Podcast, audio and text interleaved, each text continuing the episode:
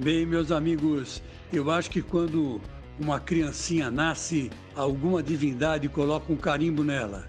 Vai ser jogador do Corinthians. Negócio impressionante.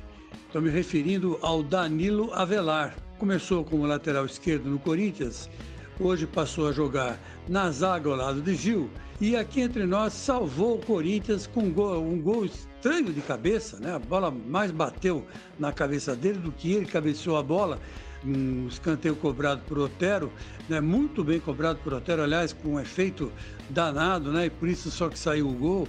Mas enfim, tem cara que nasceu para jogar no Corinthians, não tem como, não tem jeito, né? Quanto pior a situação, melhor para ele, ele se sai sempre bem. E esse Danilo Avelar realmente está conquistando os corações dos torcedores corintianos, né? E ganhando o respeito da crítica. Ele começou é, no Corinthians é, de uma maneira meio mambembe, né? É, todo mundo olhava meio torto para ele.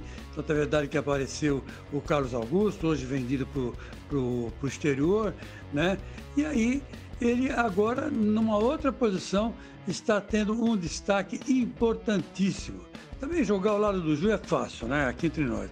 É, se vocês me perdoem dizer, até eu jogo do lado do Gil, porque o Gil é bom jogador, embora tenha falhado no gol né, é, do Goiás nessa última quarta-feira. Mas é, é, é o, o, são ocasionais as, fa, as falhas do Gil.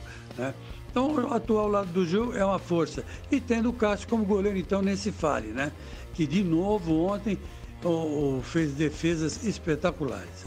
Então, parabéns ao Danilo Avelar e você vê, ninguém pode imaginar até onde chega o coração corintiano. Muita gente vai para o Corinthians sem gostar do Corinthians e acaba ficando lá e gostando do Corinthians de uma forma maravilhosa. Foi o que aconteceu com o Dr. Sócrates, né?